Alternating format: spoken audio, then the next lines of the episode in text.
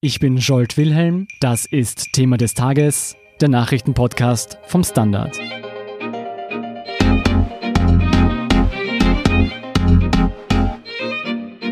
Die Vereinigten Staaten von Amerika und China liefern sich seit Monaten einen erbitterten Handelskrieg. Es ist ein Konflikt der beiden größten Wirtschaftsmächte, der weltweit Spuren hinterlässt.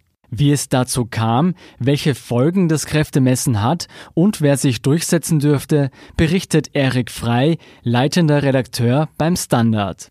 Hallo Erik. Hallo Scholt. Erik, lass uns zunächst etwas zurückblicken. Wie kam es zu dem Handelskrieg zwischen den USA und China? Ja, das ist eine längere Geschichte. China und die USA haben eine sehr, sehr interessante, ungewöhnliche wirtschaftliche Beziehung. Seit über 20 Jahren produzieren die Chinesen wie verrückt und exportieren Unmengen von Gütern in die USA. Und die USA, Amerikaner konsumieren die und kaufen die. Und dadurch ist ein gewaltiges Ungleichgewicht in den Handelsflüssen entstanden, mit einem großen Überschuss von China, einem riesigen Defizit der USA.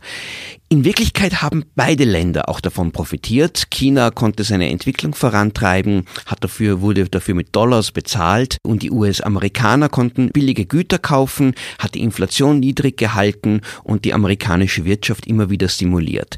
Aber es kostet auch Arbeitsplätze und es hat auch Probleme für manche Unternehmen und für die Kritiker an dieser Beziehung haben immer wieder gesagt, die Chinesen müssen ihre Politik ändern, damit wir Amerikaner erstens ihnen mehr verkaufen können, mehr exportieren können und damit wir nicht überschwemmt werden mit ihren Waren. Warum hat sich dann Donald Trump dazu entschieden, auf Konfrontation zu gehen? Ja, Trump hat diese Kritik an China ganz stark auf seine äh, Fahnen geheftet und gesagt, das ist das Hauptthema, das mich beschäftigt. Wir müssen das Handelsbilanzdefizit mit China endlich schließen und äh, dieses Verhältnis verändern. Und er ist einer, der an den Freihandel nicht glaubt. Er ist einer, der findet, exportieren ist gut, importieren ist schlecht. Und das beste Mittel, um das zu erreichen, ist, indem man Zölle auf die Importe wirft. Und das hat er sogleich angedroht, als er ins Amt kam und seither in den letzten zwei Jahren Schritt für Schritt immer weiter durchgesetzt. Aber China wie das bei solchen Handelskonflikten ist, hat darauf reagiert, hat gesagt, das lassen wir uns nicht gefallen. Diese Zölle sind unberechtigt, sie verstoßen gegen die Regeln der Welthandelsorganisation und auch wir verhängen Zölle und so entsteht ein Handelskrieg. Lass uns das näher beleuchten. Auf welches Druckmittel setzt die USA und wie schlägt China zurück? Trump oder die Amerikaner stellen ganz, ganz große Forderungen nach einer grundlegenden Änderung des chinesischen Wirtschaftssystems und beginnen dann nach und nach Zölle auf äh, chinesische Importe aufzuerlegen.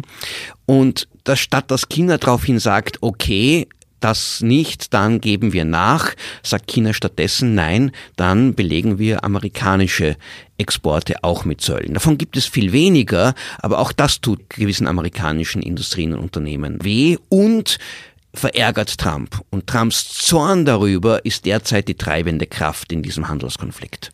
Wie hat sich dieser Konflikt bisher auf die amerikanische und die chinesische Wirtschaft ausgewirkt? Ja, also beide leiden darunter. Die chinesische Wirtschaft wächst auch deshalb jetzt langsamer, weil diese Zölle von ihrem wichtigsten Absatzmarkt jetzt äh, dort eingeführt wurden. Aber auch die amerikanische Wirtschaft lässt nach, auch wegen dem Handelsstreit, nicht nur, weil gewisse Konsumgüter, die man aus China importiert, teurer geworden sind. Sogar amerikanische Güter werden teurer, weil Unternehmen sagen, naja, die chinesische Konkurrenz ist nicht mehr so hart, also können wir unsere Preise erhöhen. Und die Unsicherheit kommt noch dazu. Jeder fragt sich, was geschieht morgen, wie geht das weiter? Unternehmen investieren dann weniger und das hat dazu geführt, dass die Wirtschaft, die noch voriges Jahr noch geboomt hat, heuer schon deutlich schwächelt. Wie wirken sich die Zölle auf die Konsumenten aus?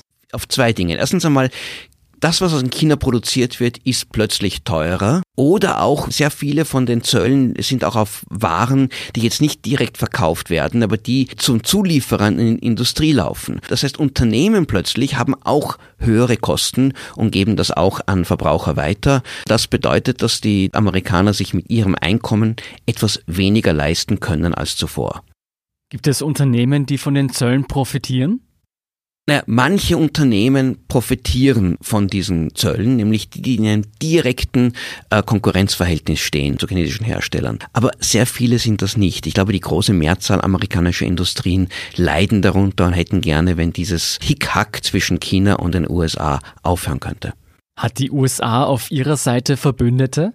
Naja, Amerika hätte Verbündete, wenn sie diesen Handelskonflikt mit vernünftigen und wohlüberlegten Methoden führen würden. Zum Beispiel das transpazifische Abkommen, das noch unter Barack Obama ausgehandelt wurde mit zahlreichen asiatischen Staaten, war ein Weg, um Druck auf China auszuüben und zu sagen, ihr müsst euch auch an unsere Regeln halten. Trump hat das am ersten Tag im Amt sofort fallen gelassen. Er droht ja nicht nur China, sondern auch Mexiko, Kanada, die Europäer und damit fehlen ihm dann die Verbündeten in diesem Konflikt mit China, weil jeder sagt eigentlich, Trump ist unser größtes Problem und China ist es nicht mehr. Kann Trumps Strategie dennoch aufgehen?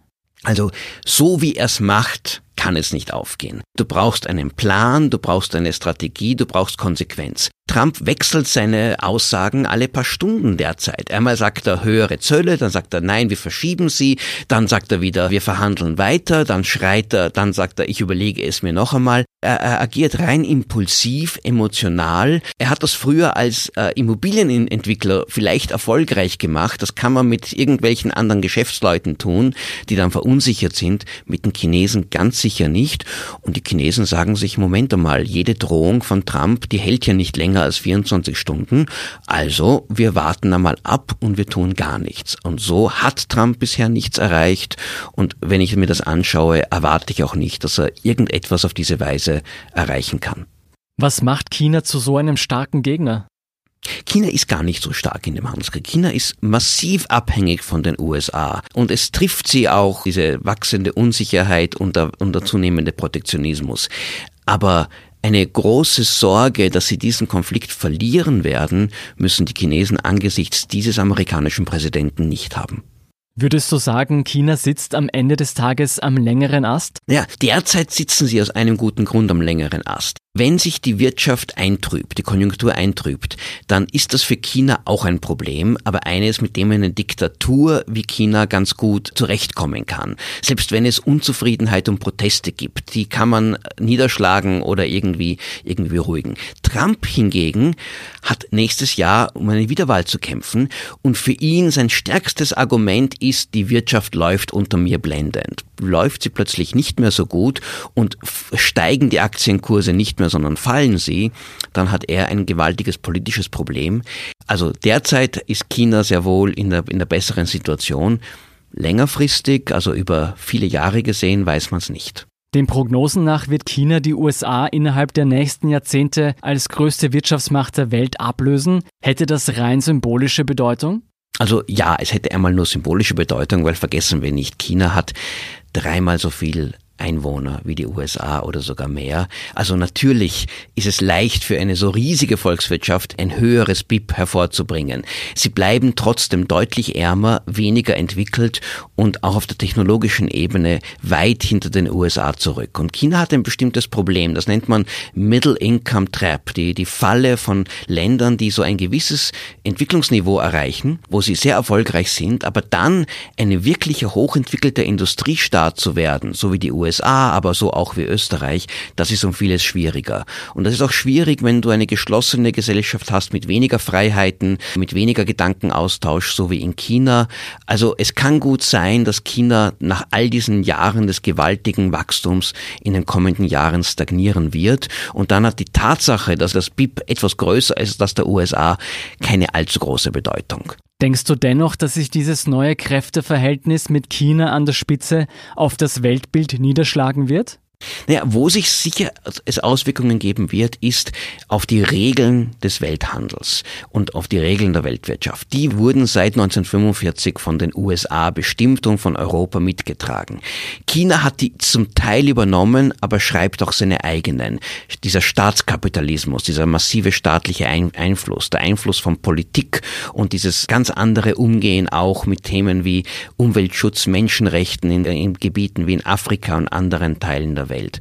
Die Größe von China und sein Gewicht kann auch dazu führen, dass diese Regeln, mit denen wir seit vielen Jahrzehnten jetzt leben, durch Chinas Stärke immer weniger Bedeutung haben, immer öfter ausgehebelt werden. Und das würde auch, sagen wir, eine Volkswirtschaft wie Österreich treffen oder die ganze EU, weil es ist, weil sie sich dann nicht mehr so an die WTO wenden können und nicht mehr so sicher sein können, dass der Freihandel erhalten bleibt. Dass Trump jetzt dabei ist, diese Regeln ebenfalls zu zerstören, naja, das macht es letztlich den Chinesen leichter, ihre eigenen Vorstellungen dem Rest der Welt aufzudrücken. Das klingt so, als spielte er China geradezu in die Hände. Absolut. Man könnte sagen, vielleicht ist er Chinas bester Verbündeter. Vielen Dank, Erik Frei, für deine Analyse. Wir sind gleich zurück.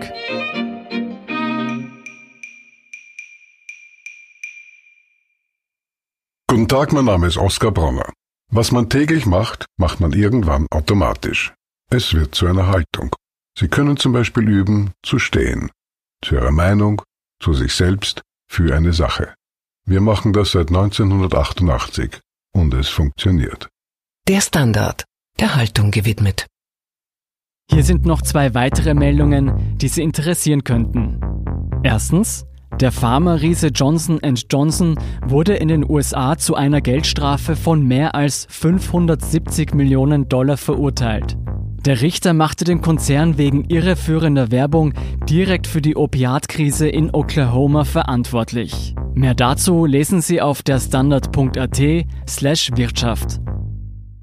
Zweitens, die Strahlung der neuen Mobilfunktechnologie 5G ist nicht schädlich. Zu diesem Ergebnis kam eine Studienanalyse der Stiftung Warentest. Mehr dazu lesen Sie auf der standard.at/web. Das waren die Themen für heute.